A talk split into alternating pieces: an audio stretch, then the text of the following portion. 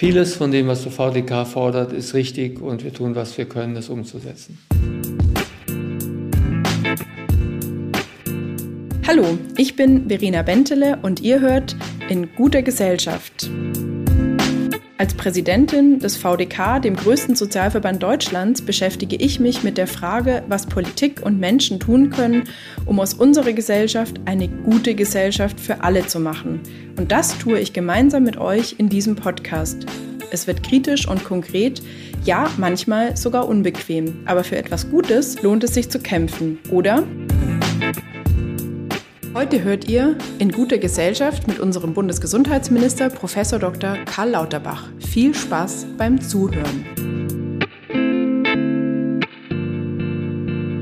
Bevor wir anfangen, möchte ich euch wie immer meinen heutigen Gast einmal vorstellen. Professor Dr. Karl Lauterbach sitzt seit 2005 für den Wahlkreis Köln-Leverkusen im Deutschen Bundestag. Um das Mandat wahrzunehmen, ist er deshalb seit 2005 als Professor für Gesundheitsökonomie an der Universität zu Köln beurlaubt. Von 2013 bis 2020 war er stellvertretender Fraktionsvorsitzender der SPD, verantwortlich dort für Gesundheit. Er ist ein wahres Urgestein im Gesundheitsausschuss und ich bin sicher, dass viele von euch Professor Dr. Lauterbach kennen aus diversen Talkshows zum Thema Corona und die Folgen. Heute sprechen wir über das Thema Pflege, denn seit 2021 ist Professor Dr. Lauterbach Gesundheitsminister im Kabinett von Olaf Scholz. Herzlich willkommen, Professor Dr. Karl Lauterbach. Schön, dass Sie heute in meinem Podcast sind. Vielen Dank, das ist für mich eine große Gelegenheit und äh, also ich freue mich schon. Sehr schön. Wir wollen heute über das wichtige Thema der häuslichen Pflege sprechen. Wir haben ja in Deutschland circa fünf Millionen Pflegebedürftige und davon sind über 80 Prozent Menschen, die zu Hause gepflegt werden. Die Tendenz der Pflegebedürftigen in Deutschland ist steigend. Auch das wissen wir alle. Deswegen ist ja auch so dringend, dass weitere Reformen folgen. Und es wurden ja auch gerade jüngst Reformen verabschiedet, das Pflegeunterstützungs- und Entlastungsgesetz. Auch darüber wollen wir natürlich sprechen. Gut, die Ampelregierung hat sich in dem Koalitionsvertrag ja auf einiges geeinigt, wie zum Beispiel auch äh, auf Herausforderungen in der Pflege, diese anzupacken. Und das wurde in dem sogenannten PÜC jetzt gerade gemacht. Und da würde ich als erstes gerne wissen, was sind aus Ihrer Sicht wirklich die besten Neuerungen für Pflegebedürftige zu Hause, die in dem Pflegeunterstützungsentlastungsgesetz verabschiedet wurden? Also zunächst einmal sind wir überhaupt in der Lage gewesen, die Pflegeausgaben zu erhöhen. Hier ist zunächst einmal die fünfprozentige Erhöhung zu sehen bei denjenigen, die zu Hause pflegen und die dann danach vorgesehene Dynamisierung um viereinhalb Prozent. Jetzt kann man sagen, das ist ja viel zu wenig. Das also äh, reicht vorne und hinten nicht. Aber in Anbetracht der Tatsache, wir sind in der Rezession. Der Bundesfinanzminister hat keinerlei Steuermittel zur Verfügung, muss die Haushalte der einzelnen Ressorts kürzen durch eine globale Minderausgabe äh, ist es aus meiner Sicht ein Erfolg, dass wir überhaupt dazu gekommen sind, hier insgesamt für die Pflege etwa 6,7 Milliarden Euro pro Jahr mehr zu mobilisieren. Der größte Teil davon geht tatsächlich an die häusliche Pflege. Äh, man denkt immer, das geht automatisch, aber tatsächlich ist es so. Wir leben derzeit in einer Situation, wo die also Ausgaben für die Pflege schwer zu erhöhen sind. Es sei denn, wir hätten Steuermittel, aber der Bundesfinanzminister kann es im Rahmen der Schuldenbremse nicht ermöglichen, auch nur einen einzigen Euro mehr zur Verfügung zu stellen. Ja, nein, im Gegenteil. Er muss sogar, also bei der, also bei den Sozialausgaben muss er sogar kürzen. Und von diesen Kürzungen ist aber die Pflegeversicherung nicht betroffen gewesen. Wir haben hier über paritätisch bezahlte Beitragsmittel, haben wir noch einmal aufstocken können. Genau, was waren denn in der Reform sonst wichtige Neuerungen, die für die Pflegebedürftigen zu Hause aus Ihren Augen gut waren? Was wir zum Beispiel als Sozialverband VDK äh, gut fanden und finden, ist, dass es jetzt möglich ist, die kurzzeitige Arbeitsverhinderung auf zehn Tage jährlich zu nehmen und nicht nur einmalig pro pflegebedürftiger Person. Was ich mich aber so ein bisschen frage, vielleicht verknüpft ähm, mit der Frage, wie soll das genau funktionieren? Was ist eine Akutsituation? Also haben Sie nicht vielleicht auch ein bisschen Bedenken, dass so eine positive, gute Neuerung am Ende ein bisschen zu Stress mit den Kassen führt, weil äh, schwer nachweisbar ist, was ist wirklich eine Akutsituation, dass man diese zehn Tage pro Jahr auch in Anspruch nehmen kann? Zunächst möchte ich darauf hinweisen, dass es ein Vorschlag ist, den wir auch gemacht haben, weil das eine Forderung des VDKs ist. Wir haben ja oft darüber gesprochen und ich äh, habe diese Forderung immer für richtig gehalten. Darüber haben wir ja auch in anderen Zusammenhängen miteinander geredet, auch hier in diesem Raum, wo wir heute den Podcast haben. Daher ist es kein Geheimnis, dass also auch die VDK-Arbeit mich davon überzeugt hat, dass das etwas ist, was wir machen müssen. Natürlich ist eine Umsetzung immer schwierig. Und natürlich wird es auch hier und da Missbrauch geben. Aber ich wehre mich ein bisschen dagegen, dass immer wieder von den Feinden der Verbesserung der Pflege von sogenannten Mitnahmeeffekten gesprochen wird. Das höre ich auch im politischen Umfeld immer wieder. Ich glaube, dass das hier verantwortungsvoll eingesetzt wird, dass die Angehörigen hier das so einsetzen, wie sie es brauchen. Äh, die, also Pflege durch Angehörige ist ja oft eine Art Selbstausbeutung. Und hier habe ich eher die Sorge, dass es so weitergeht wie in der Vergangenheit, dass also Leistungen, die schon da sind, viel zu wenig in Anspruch genommen werden und nicht zu viel. Genau, das ist für uns auch ein spannendes Thema gewesen in unserer Studie, die wir gemacht haben als Sozialverband VDK. Die haben wir Ihnen ja auch übergeben auf unserem Verbandstag zur nächsten Pflege. Und in unserer Studie haben nur neun Prozent der Befragten angegeben, dass sie Leistungen wie die Verhinderungspflege überhaupt in Anspruch nehmen? Und auch diese Frage treibt mich als Präsidentin natürlich extrem um und Sie als Gesundheitsminister sicher auch. Wie schaffen wir es eigentlich, dass die Menschen die Leistungen in Anspruch nehmen, die es gibt, auch jetzt die neuen Leistungen wie eben die zehn Tage Verhinderungspflege pro Jahr, die den Menschen zustehen? Aufklärung. Das ist ganz wichtig, auch eine Aufgabe des Bundesministers, Aufklärung. Und gut ist, dass wir im Rahmen dieser Reform jetzt viel debattiert haben über die Pflege wird ja oft gesagt, also hier wird so lange gesprochen und nachher kein Ergebnis oder kein großes Ergebnis. Ich finde es sehr wichtig, dass über diese Pflegereform sehr intensiv deutschlandweit gesprochen wurde. Ich habe keine einzige Pflegereform in Erinnerung, wo so intensiv über die Leistungen geredet worden ist wie dieses Mal. Selbst als wir damals die Pflege gerade eingeführt haben, gab es weniger öffentliche Diskussionen als jetzt. Das heißt, das Thema Pflege ist angekommen, die neuen Leistungen werden diskutiert. Und das ist natürlich auch eine zentrale Aufgabe der Pflegestützpunkte, aber auch der Pflegekassen und auch der Verbände, auch des VDKs im Übrigen, auf diese neuen Leistungsmöglichkeiten hinzuweisen. Was in unseren Augen eine Herausforderung ist natürlich für viele Menschen, ist, dass einerseits, wie Sie sagen, die, das Wissen nicht so groß ist, dass die Beratung oft an äh, den Orten nicht unabhängig und gut genug ist, damit die Menschen eben wirklich wissen, worauf sie einen Anspruch haben. Deswegen ist ja für uns auch die Beratung im Bereich Pflege so ein wichtiges Thema im VDK. Äh, aber was für uns auch interessant ist, dass eben zum Beispiel die Beantragung doch von vielen Menschen, die wir befragt haben, als so kompliziert eingestuft wurde, als dass dann viele gesagt haben, na ja, das überfordert mich auch ein Stück weit.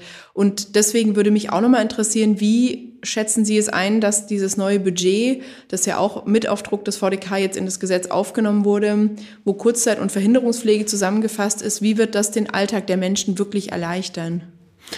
Ich möchte erstmal sagen, das neue Budget ist nicht zustande gekommen auf Druck des VDKs, sondern wir also reagieren auf äh, Überzeugungsarbeit. Und mich hat es einfach überzeugt, da habe ich das gerne gemacht. Aber also Druck äh, ist keine Einheit, in der wir hier rechnen. Äh, sonst also hätte ich viel zu tun, wenn ich auf Druck reagieren würde. Aber es ist etwas, was einfach sinnvoll ist.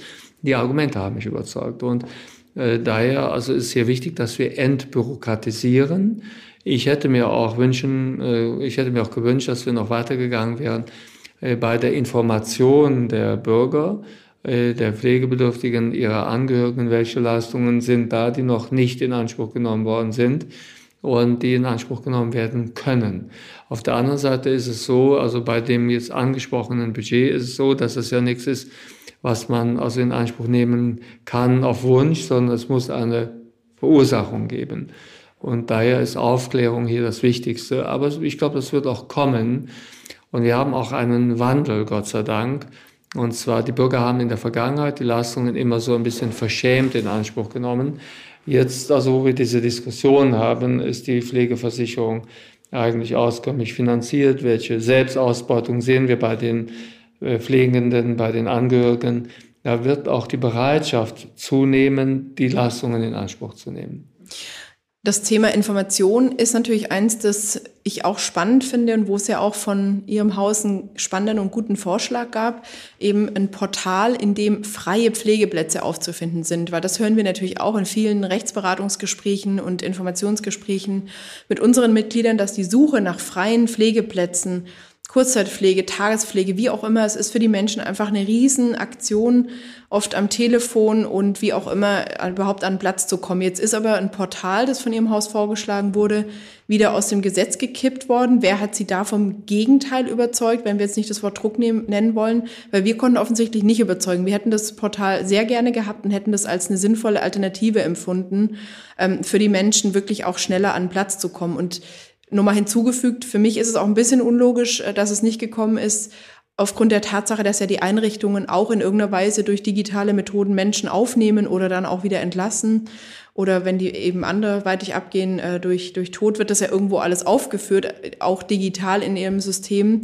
Deswegen habe ich ehrlich gesagt nicht verstanden, warum man das nicht in ein Portal überführen kann. Woran lag das? Die Verbände haben argumentiert, sie können das nicht leisten. Da wurde quasi argumentiert, es gäbe so gut wie nie irgendwo ein Bett, was gerade frei ausgewiesen würde.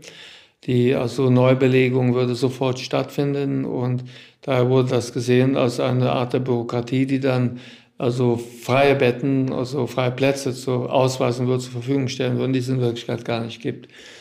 Das ist ein typisches Ergebnis einer Anhörung. Wir müssen ja mit den Anhörungsergebnissen arbeiten.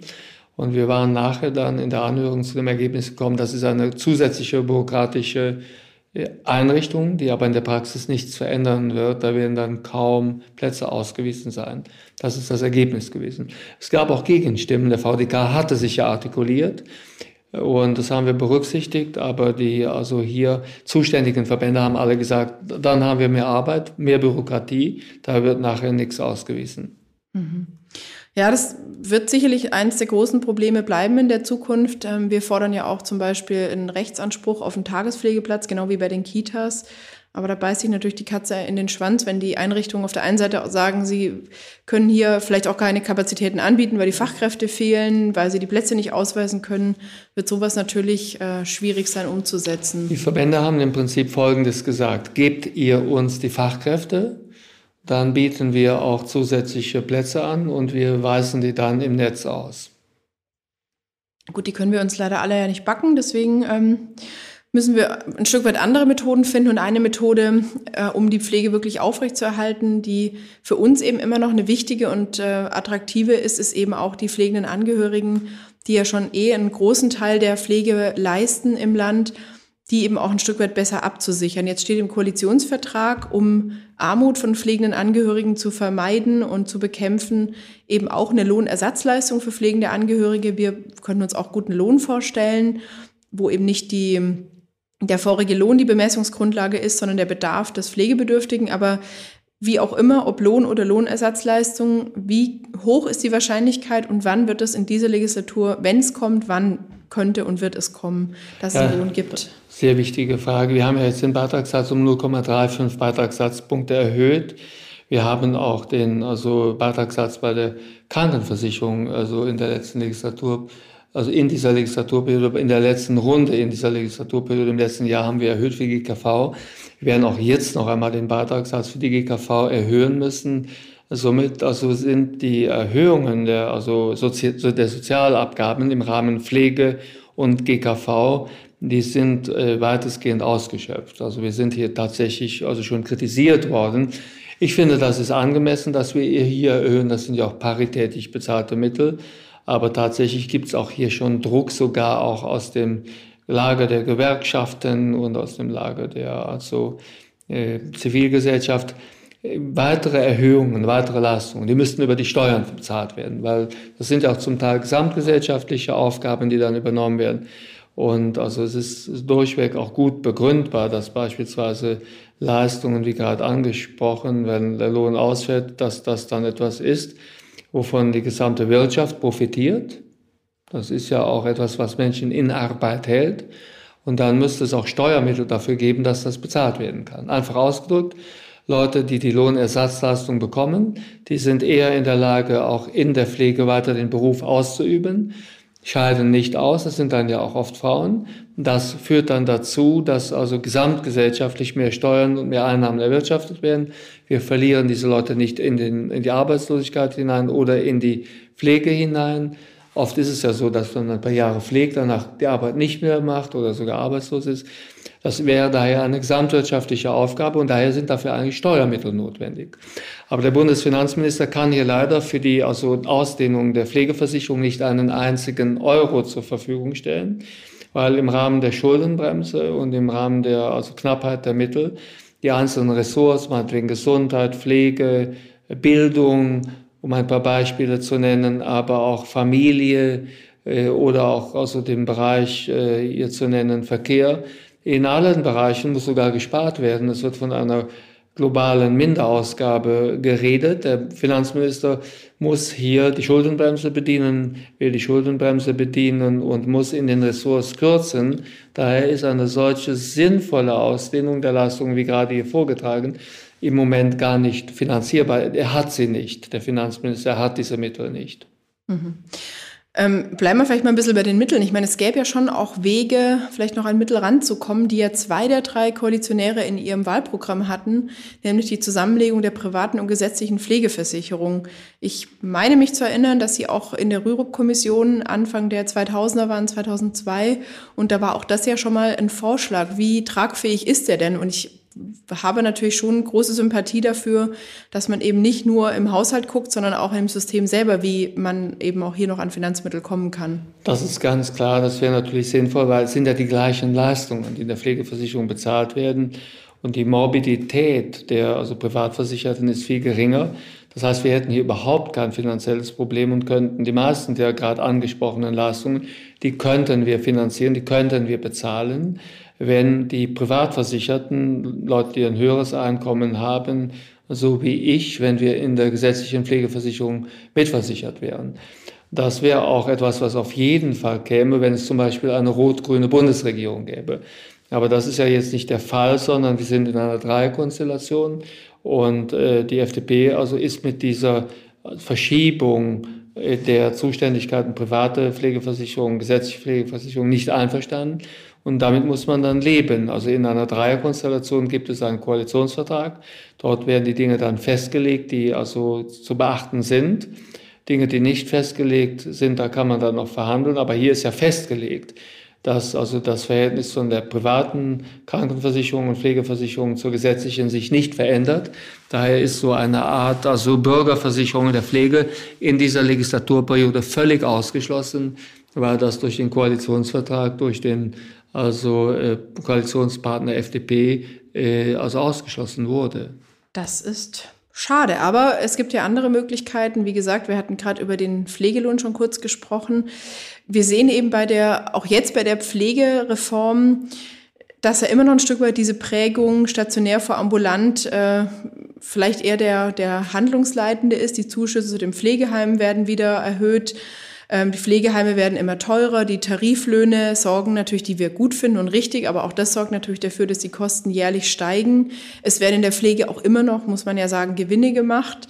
Und für die pflegenden Angehörigen bleibt dann, wenn sie jetzt nicht eben auch relativ bald einen Lohn kriegen und das Pflegegeld um fünf Prozent und nicht, wie es vielleicht jetzt hätte sein müssen, um 16 Prozent, um die Inflation auszugleichen, erhöht wird, bleibt dann natürlich deutlich weniger übrig. Was daran halt, finde ich, ein bisschen schwierig ist, wenn man eine Umfrage macht, kaum jemand will in, einem, in einer Pflegeeinrichtung leben und es zeigen ja auch die Zahlen, dass über 80 Prozent der Menschen zu Hause leben wollen. Also wie kriegen wir vielleicht auch wirklich so einen Systemwechsel hin, dass eben das Geld nicht immer weiter auch in die Einrichtungen gesteckt wird, sondern eben auch mal in die Pflege zu Hause?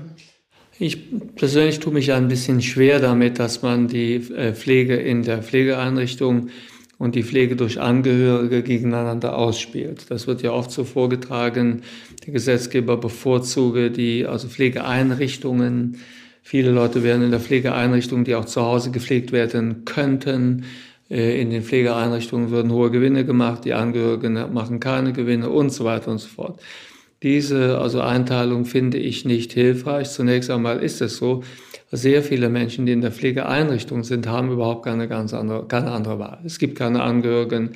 Die Pflege ist so aufwendig, dass Angehörige sie nicht erbringen können. äh, da ist es einfach gar keine Möglichkeit, durch Angehörige zu pflegen oder ambulant zu pflegen. Die Menschen müssen in die Pflegeeinrichtung. Es gibt gar keine andere Möglichkeit. Und es ist auch nicht so, dass also jede private Einrichtung Gewinne macht. Im Gegenteil, die privaten Einrichtungen sind derzeit zum Teil von der Insolvenz bedroht, weil sie die, äh, die Darlehen nicht bedienen können, mit denen die Investitionen getätigt worden sind für die Einrichtungen. Auch ist es so, dass derjenige, der jetzt äh, jemanden hat, als Angehöriger, der also in einer Einrichtung gepflegt wird, ist nicht gerade privilegiert. Also es gibt jetzt auch die ersten Einrichtungen, wo der äh, also Eigenanteil einschließlich also Kost, Logis, Unterkunft, Investition, wo man dann zum ersten Mal mehr als 4000 Euro pro Monat bezahlen muss.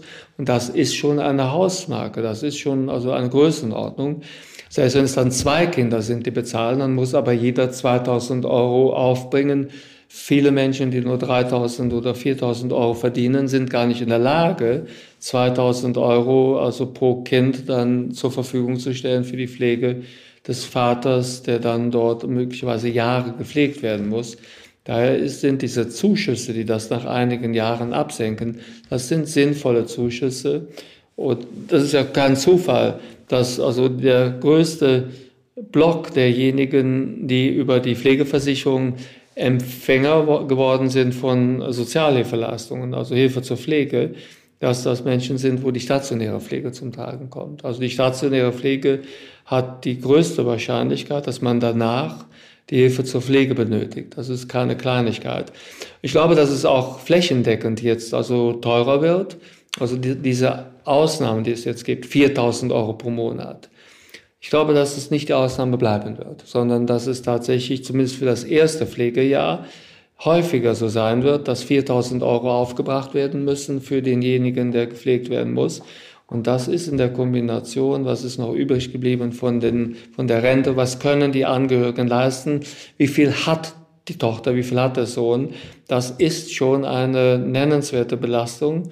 Da sind die Zuschüsse aus meiner Sicht gut platziert. Mhm.